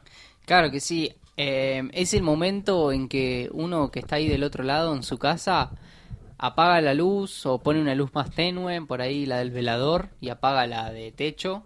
Abre el Eh, whisky. Abre, abre whisky, se sirve dos hielos, un on the rocks, abre un poco la ventana que corre un poquito escaso viento de los que hay hoy. Y se queda, y se queda en paz, apaga la televisión, Agarra apaga el off todo. porque los mosquitos están medio picantes. Agarra el off. Apaga todo, menos la radio, por supuesto, si no, no nos van a escuchar. Sí, por favor, la radio no. Y si es el celular, abierto solamente en Instagram, si no lo apagamos y lo dejamos a un costado. Y es ese momento para reflexionar un poquito en cosas que nos deja la literatura, para pensar eh, en el día de hoy en el caso de los miedos. Bueno, ¿qué va a ser?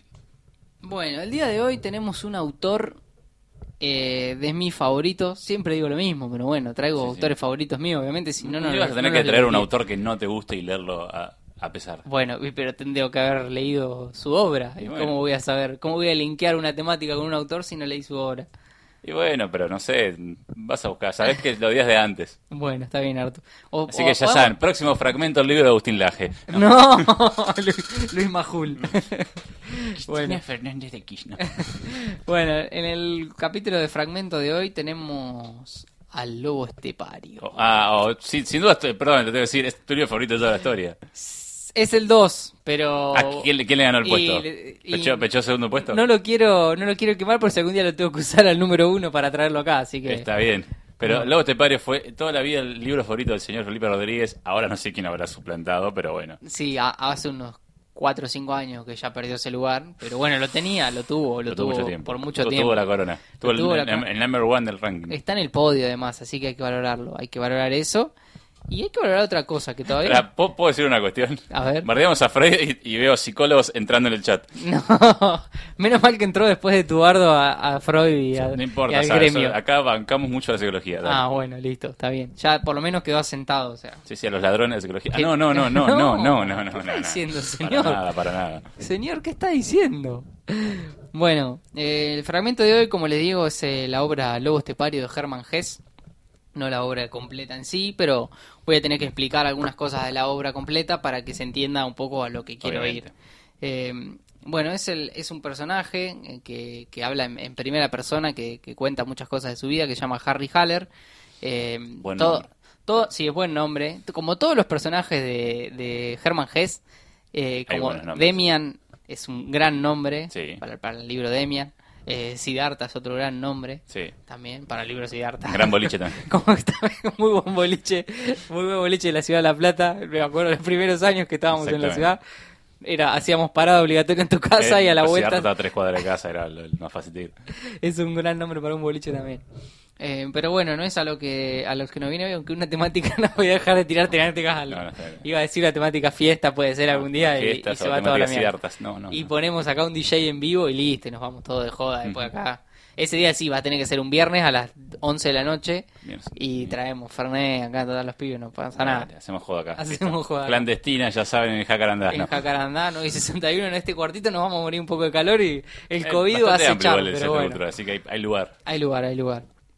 Bueno, volviendo al tema de hoy, Hermann Hesse, El Lobo Estepario, es un libro espectacular. Si lo sabes llevar y si, les- si le das la paciencia necesaria, porque es un libro que las primeras, los primeros capítulos se hacen muy lento, muy pesado, eh, pero hay que darle la paciencia, hay que tener la paciencia necesaria y darle el tiempo necesario a este libro para que su mensaje llegue a donde tiene que llegar, a la profundidad del ser. Ta, tan, ta, tan. Bueno, es este, este Harry Haller, como comentaba, es un personaje que, que en sí, muy resumidamente, se- en, su, en su pensamiento, en su psiquis, es mitad humano y mitad lobo, dice él, como un lobo de la estepa, basado básicamente en un montón de cosas que le pasan y que algunas cosas las asocia a, a a la- no sé, a la- al pensamiento, a lo, a lo humano y otras cosas a lo impulsivo, al, lobo, al, al descarado, a alguien que no, que no premedita sus acciones.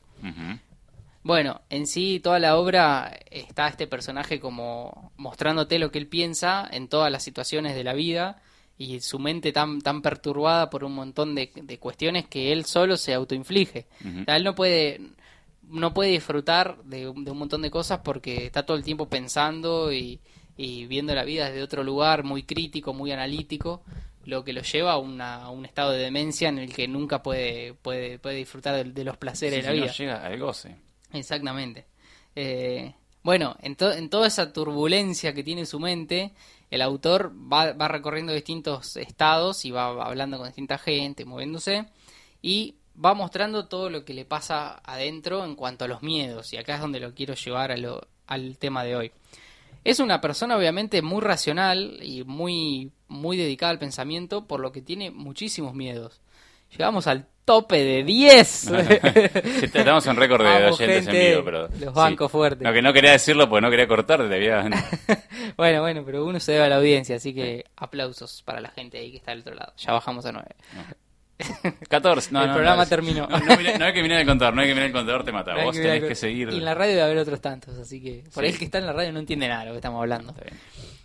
Bueno, y, y el, el autor dijo, mira, se me mezcló ahí una cosa muy interesante. Digo el autor, pero en realidad es el protagonista. Ah, sí, porque yo no leí este voz Estepario, pero sé que hay una cuestión de que es como que por momentos parece que es el, el autor escribiendo en primera persona, ¿o no? Exactamente, es- a eso iba a decir. El Hermann Hesse estaba en el momento, esta es su última obra, eh, tenía alrededor de 50 años, en el momento que escribe esta obra, fue, eh, estaba en un estado de depresión muy grande, eh, se había divorciado de su ex mujer, estaba en un estado muy deplorable en cuanto, en cuanto a angustia, digamos, ¿no? De salud no estaba mal, pero la salud mental Sí, sí, sí. eh, lo estaba destruyendo. Estaba muy angustiado, era un tipo muy pensante, muy Harry Haller, eh, y que escribía todo lo que le pasaba y no, no, no tenía esa, ese contacto con el afuera, con la gente, no podía, él, él siempre dice que no podía mm, eh, disfrutar de los placeres mundanos que disfruta la gente en general, Mm. él no los disfrutaba para nada, sino como siempre lo llevaba un punto más. Y yo creo que también por, es, por eso es que esta obra es tan grande y por eso es que eh, a mí me gustó mucho porque también me sentí muy identificado con un montón de cuestiones de cómo él eh, Mm. aborda la realidad, digamos. Él es muy consciente de la realidad, es muy consciente de las cosas que están mal. Vos ponete a pensar, llevándolo a un contexto actual. Eh, uno tiene que hacer, y hablo por mí, quizás alguien se siente identificado, uno tiene que hacer muchos esfuerzos a veces para, para que las cosas malas que suceden en la vida o las atrocidades del ser humano y demás eh, no le afecten demasiado como para encarar el día a día Sí, y sí. Ponete a pensar, o sea, si te pones a pensar, eh, la- hoy el caso que, que es muy mediático, por suerte, que son los casos que son muy mediáticos, el tema de los femicidios, eh, la violencia de género, eh, eh, la- los asesinatos, los homicidios, la, la superioridad, la- el racismo, la, cualquier tipo de discriminación. Hay atrocidades humanas que uno no puede hacer caso omiso a eso, porque en algún lugar vos sabés que pasan y sabés que en este momento hay alguien matando a alguien quizás, o, una injusticia, o lo que sea, llevarlo a lo que quieras, Sí. pero a cosas que generan un malestar. Bueno, uno creo que en su psiquis continuamente está haciendo un esfuerzo por evitar eso y por... Porque si no, no puede vivir. Si no, no puedes vivir, exactamente. Yo creo que, que en, en la psiquis uno hace un- ese esfuerzo continuamente. No todo el mundo, o sea, obviamente, eso no, no, no se puede hablar de que todo el mundo hace eso, porque no todos tampoco son conscientes ni les interesa y están, eh, cada uno tiene sus problemas también y tampoco pueden ser conscientes de lo que pasa en el mundo. Em, pero bueno, Hermann Hesse no podía controlar claramente esa situación. O sea, su, su él, él era su propio enemigo, digamos. Él, su cabeza era su propio enemigo, él no ¿Era su podía... propio jefe? Ah, no, no, pero... me fui a otra temática. No, eso es Sabón. no, él, él no podía controlar su propia, su propia cabeza y, y el mundo destruía su cabeza al mismo tiempo que él mismo se la destruía a sí mismo. Eh, entonces, bueno, Harry Haller, el protagonista, también tiene muchos problemas con el tema de la burguesía, de los, de los placeres burgueses, como él lo dice. Eh, tenía muchos problemas con eso, porque él no podía disfrutar de algo que para todo el mundo estaba bien o disfrutaban, porque tenía todo lo otro encima y, y su parte de lobo lo comían continuamente a esa parte. Eh, bueno, entre todos eso, eso, ese escabrosamente que, que- que les acabo de comentar, eh, obviamente tenía muchos miedos y algo muy extraño es que él le tenía mucho miedo a la muerte, el personaje Harry Haller. Y por ende, Herman Hesse. Yo cuando hablo de Harry Haller siento que hablo Siempre de Herman atrás. Sí, sí, porque todo el mundo dedujo eso de su obra, que fue como... como ¿Él nunca lo dijo? No sé si lo dijo. Tendría que buscarlo. Creo que no. Pero bueno, pero todo el mundo, o sea, como que está aceptado que él se autopuso en un, en un personaje y, y nombró todo lo que tenía para sacar. Eh, y bueno, pero él le tenía miedo a la muerte, que eso es lo más extraño, porque un personaje que vivía en una depresión constante se quería morir, pero también le tenía miedo a la muerte. Mm. Entonces chocaban dos, dos impulsos Sí, sí, muy sí. fuertes de su vida.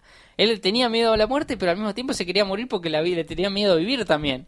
O sea, estaba en una situación espantosa. Sensación de mierda, básicamente, sí. Básicamente sí. Y bueno, un fragmento, va yendo el fragmento que habla de este miedo a la muerte, los voy a leer ahora. Dice, cada vez más cerca, ca- leemos, el- al leerlo, sepamos que Harry está hablando de él mismo. Cada vez más cerca, cada vez más distintamente, comencé a ver el fantasma que tanto miedo me producía.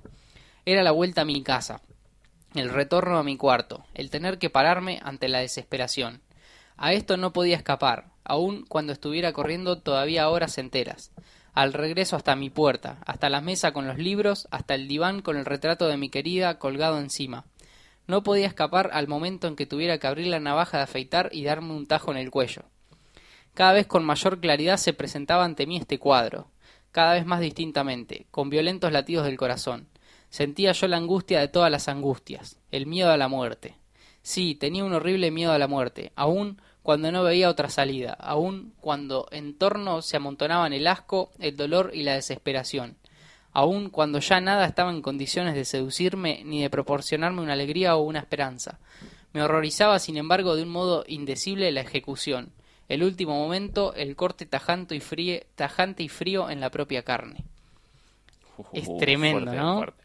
Esto ¿Se suicidó Herman Hess? No, ¿No? no, no se suicidó. ¿Fue su última hora a los 50 años? ¿Qué le pasó? No sé, esa te la debo. No, Bueno, estudié, no estudié mucho la, Sigamos de- con la reflexión, dale. No, bueno, no sé, creo que, no sé si igual debe haber muerto. No, no sé, no voy a hablar porque no tengo ni idea. Eso lo buscaré para la próxima. Pero la descripción del programa dice hablar sin saber. Claro, totalmente, totalmente. Además estamos hablando de Harry.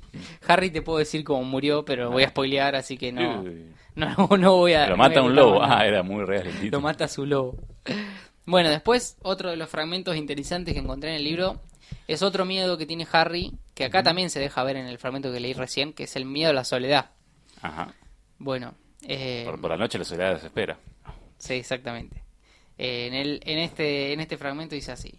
Para el martes por la noche había invitado a la hermosa y admirable muchacha del Águila Negra, que, que es un bar, y no me costó poco trabajo pasar el tiempo hasta entonces. Y cuando por fin llegó el martes, se me había hecho clara hasta darme miedo la importancia de mi relación con la muchacha desconocida. Solo pensaba en ella, lo esperaba todo de ella, me hallaba dispuesto a sacrificarle todo y ponérselo a los pies, sin estar enamorado de ella en lo más mínimo. No necesitaba más que imaginarme que quebrantaría nuestra cita o que pudiera olvidarla. Entonces veía claramente lo que pasaba por mí. Entonces se quedaría para mí el mundo otra vez vacío. Volvería a ser un día tan gris y sin valor como otro. Me envolvería de nuevo la quietud total horripilante y el aniquilamiento. Y no habría otra salida de este infierno callado más que la navaja de afeitar. Bueno, esa, esa historia es muy... Es interesante de analizarlo porque eh, el autor conoce a una chica que le hace bien y que por fin siente algo, alguno Sí. de los placeres mundanos que hablaba que Pero le hace se- sentir también que tiene miedo al cuando se va. Exactamente, vos lo estás diciendo. O sea, es el, es el miedo a que, que algo te hace bien, pero en realidad estás pensando en que en algún momento va a dejar de hacerte bien, entonces ya estás pensando en lo que es lo malo. Ese miedo a- al, si se quiere también al, al perder lo que, lo que uno consigue, al perder algo que, que algo que, que en algún momento no lo tenías, lo tenés y pensás que en algún momento lo vas a perder. Entonces, Mm. el miedo es constante de este, de este personaje. O sea, ni siquiera puede disfrutar cuando tiene algo bueno porque no puede ya disfrutar está... nada, es el, No el puede miedo, disfrutar. para- porque para él todo lo, lo bueno como que va a ser un- efímero, entonces no puede disfrutarlo. Ajá, sí, sí, sí, totalmente. Bueno, ahora otro, otro fragmento del libro. Aquella noche estuve sentado en casa queriendo leer y no pude. Tenía miedo al día próximo. Me era terrible la idea de que yo, viejo, tímido y sensible solitario, no solo había de visitar uno de esos modernos y antipáticos salones de té y de baile con música de jazz, sino, tenía, sino que tenía que mostrarme allí entre, tantos extraños como bailarín, sin saber todavía absolutamente nada. Yo esto lo llevo un poco también a lo que es el miedo al fracaso. O sea, el miedo de él, de él estando en un lugar y, y que la gente te vea y o el miedo a cumplir las expectativas de un, de un ajeno, de un, de un ser ajeno que está en la misma situación que vos. O sea, en este momento es como que Harry está pensando en, en, en lo que le va a salir mal, digamos. Sí, sí, antes, Sí, que, antes- antes que hacerlo. Antes de que pase, exactamente. Exactamente. Bueno, toda la historia después... hay- Es un poco lo que pensamos antes de cada programa, ¿no? ¿Cómo? Es un poco lo que pensamos antes de empezar el programa. Sí, sí, sí, sí, sí, tal cual. Y después acá algunas citas más, más cortas con respecto a la soledad, que también es algo que, que pega fuerte en este libro. Que bueno, dice, la soledad era fría, es cierto, pero también era tranquila, maravillosamente tranquila y grande, como el tranquilo espacio frío en el que se mueven las estrellas. Esa es, es espectacular. Está más linda y no, no, no la veo tan miedosa. Más poética, sí. Después abrí mi cuarto, mi pequeña apariencia hogar donde me esperan el sillón y la estufa, el tintero y la caja de pinturas, Novalis y Dostoyevsky. Igual que a los otros, a los hombres verdaderos. Cuando vuelven a sus casas, los esperan la madre o la mujer, los hijos, las criadas, los perros y los gatos. Esto te habla de un ser completamente solitario, porque por su forma de ser, no tenía posibilidad alguna de empatizar con personas para, para convivir o para, Mm. o para tener. A ver, en la historia él socializa obviamente y tiene personas que, eh, que lo entienden en algún punto y que conocen su lado lobo, que él no trataba de ocultarlo siempre, hay gente que conoce su lado lobo. Pero justamente por su condición, de, de todo lo que venimos contando, él, él era incapaz de, de entablar relaciones con, con personas. Y bueno, el final del libro no lo voy a contar, solamente voy a decir que es muy bueno, el final es muy bueno, a mí me gustó mucho. Eh, si no quieren leer, también está la película, no la vi, así que no, La no la puedo no recomendar. sabía ese Sí, dato. es una película muy vieja, eh, no la vi, está en YouTube, sé que está, pero nunca la vi. Eh, no la puedo recomendar porque no sé y como libro para mí no hay nada, o sea, las películas no, no tienen nada que ver con los libros, eh, por lo menos en estos casos, que son tipos, o sea, historias tan, tan específicas y tan internas del ser humano, tan, tan hum- humanísticas. Eh, pero bueno, al final básicamente eh, él se presenta ante un teatro de los sueños, es medio fantástico el final, en el que él recorre muchas partes de su vida, en la que por ser como es, se perdió de muchas cosas que le hubieran hecho muy bien. A su Y final bien arriba. Sí, no, pero volvemos al audio que mandó hoy, eh, ¿quién era Nico? No? ¿Quién fue? El, el del el miedo hecho de muerte. muere, sí. Volvemos a eso, o sea, él como en el final de su vida eh, tiene la posibilidad de verlo, un repaso de muchas situaciones en su vida que por este por este síndrome de, del exceso de pensamiento y demás Mm. eh, se perdió de, de un montón de cosas y el tiempo no vuelve o sea eso es el es como la conclusión final o sea el tiempo no vuelve y tus miedos te impidieron vivir tu vida básicamente en- de eso se trata y creo que hay mucho para reflexionar en cuanto a la vida de uno a veces nos da miedo salir de la zona de confort nos da miedo eh, hacer algo distinto a lo que hacemos siempre nos da miedo no sé hacer un viaje a veces por ahí eh, a uno que le gusta viajar, por ahí sí, te da miedo viajar y capaz que sí, capaz que sí, no tenés a nadie para ir y por ir, sol, ir solo ponerle te da miedo y es entendible totalmente. Y sí, y capaz que te perdiste un montón de cosas. Eh, o te da miedo, no sé, una noche hacer alguna cosa o no sé. Hay un montón de cosas, pero a lo que voy es que cuando uno reflexiona sobre los miedos, eh, también trata de empoderarse uno mismo y poder controlarlos. Da- ponerles, darles una, una Darle una palabra. de entidad. Claro, darles una entidad te da la posibilidad de enfrentarlos y de, y de poder superarlos, qué sé yo. Eh, hay miedos y miedos, obviamente va a haber cosas que son que van a necesitar otro tipo de quizás ayuda profesional o lo que sea, pero muchas otras que son miedos más comunes, eh, por ahí tienen tienen un grado de, de análisis necesario por uno mismo para, para encontrar alguna, alguna salida. Para encontrar y para intentar enfrentarlos. Totalmente, totalmente. Bueno, Artu, eso, eso fue lo que tenía para contarte del fragmento. fragmento, sí. Fue Sí, hay muchas más, muchas más citas, pero sería eterno y es un libro... Creo que se entendió la idea de- del por qué entra miedo. bueno, exacto, iba a eso, iba a eso y, y, o sea, es un libro que tiene citas cada todas las hojas, así que podés, podés sacar... a- Sí, sí, es muy citable. Sí, y seguro que para muchas temáticas. Yo eh, lo vi por el lado del miedo. Por Pero estás guardando para un par más. No, no, no, no voy a quemar. Prometo no quemar libros. No o quemar sea, libros. no usar un libro para dos temáticas porque sería muy ladri. Y sí, Me siento un ladri. Sí, sí, sí, medio ¿viste? ladri. Me siento un ladri habiendo tanta literatura o tanto. Yo prometo que el próximo notorio no tiene que ver con brujería. Mentira. Ah, brujas. Si quieren más brujas, digan quiero brujas. Tus anecdotarios siempre tienen una tienen ahí un, un gancho con, con la brujería. Además son más o menos de la misma época, ¿o no? El, el Maleus. El ¿de Maleus es de 1487 se publica. Y bueno, la historia de hoy. Pensá que Batory muere en 1611. Ah, creo. bueno, hay unos 200 Ahí. años de diferencia. Sí, Pero bueno, cuando muere Batory es, es el, el- donde el pico de, de Maleus era como bestseller, como ¡Ah, Claro. Maleus, te librazo! Era como, claro, sí, como Harry Potter en los 2000, una cosa así. Sí, sí, sí, claramente.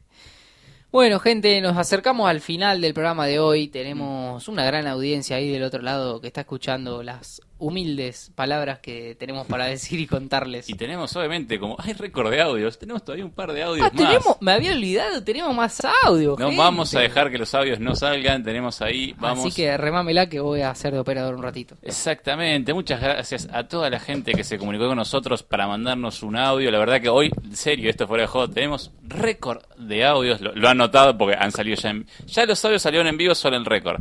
Y si les digo que todavía tenemos un par más de audios para escuchar, para debatir con ustedes, me parece que está, está sonando el teléfono, ¿Pona? ¿Está sonando?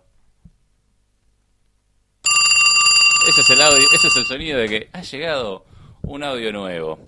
Y a ver, a ver, a ver, ya hemos tenido audios más, entre comillas, más lúdicos, audios de sueños, audios eh, de, de miedos, eh, sobre todo lo, lo audiovisual. Y también hemos tenido audios más eh, de un contexto más heavy, por ejemplo, el miedo a la violencia policial, el miedo incluso a el morir y no estar listo. Pero decime, ¿ya estamos listos? A ver, mandame un audio. Buenas, soy Mecha. Eh, estaba pensando en, la consigna del programa y la verdad que me di cuenta que tengo muchos miedos, eh, pero bueno, como miedo quizás irracional, o es un miedo que el resto de las personas lo consideran irracional y para mí tiene toda la lógica del mundo, es el miedo que tengo a viajar eh, en micros de larga distancia de dos pisos. Pánico. Eh, la paso mal, no duermo, tengo sobresaltos, eh, mucho miedo, si encima llueve o el clima está feo, con viento, peor. Y nada, siempre como que la gente me mira como diciendo, estás loca, que quizás sí, pero eh, es como un miedo que no puedo su- superar. Es un audio con un poco de la mano con el audio de Rodri, Sí. que le tenía miedo a los aviones, ahora tenemos miedo Qué a los feo igual, porque el avión lo tomas una vez cada tanto, pero el bondi de larga distancia... Es como más terrenal, es más Sí, cercano. Sí, sí, más si sos de interior y tenés que estás estudias en otra ciudad. Es Ah. cotidiano, sí. Qué, qué loco igual, qué loco el miedo. Yo lo re disfruto, o sea, me encanta subirme un bondi a las 12 de la noche y levantarme a las 8 en La Plata. Sí, sí, sí, yo como que no, le- no le tengo miedo a ese tipo de cosas. Sí, a menos sí. que haya alguien en el bondi y me haga... De, de- después de eso no, no voy a tener miedo. a ¿Sabes ese lo único que le da miedo al Artu? Es que le hagan eso. La puta madre, después de esto alguien me va a ver... Bueno, nos compadecemos con Mecha por su miedo. Espero que lo pueda superar en algún momento porque heavy. O sea, compra un auto. O se compra un auto, claramente.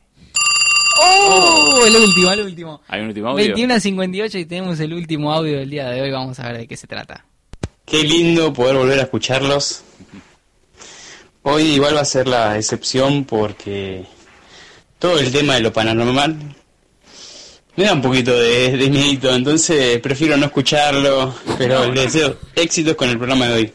O sea, una persona grande. que no escuchó a raíz de la temática, pero que nos mandó buena onda. Esta es la gente de bien que necesita el país, ¿viste? Exactamente. O sea, el tipo no lo escuchó, pero colaboró, puso su colaboró mandando audios, tiene miedo a todo lo paranormal. Igual hoy no hemos tocado tanto paranormal, pero bueno. Sí, sí, sí, es verdad, no nos fuimos tanto por ahí, pero pero bueno, el tipo eligió no, no escucharnos porque le daba miedo. Le da miedo a un programa que habla de miedos, es como un, es, un doble es- miedo. Es un metamiedo.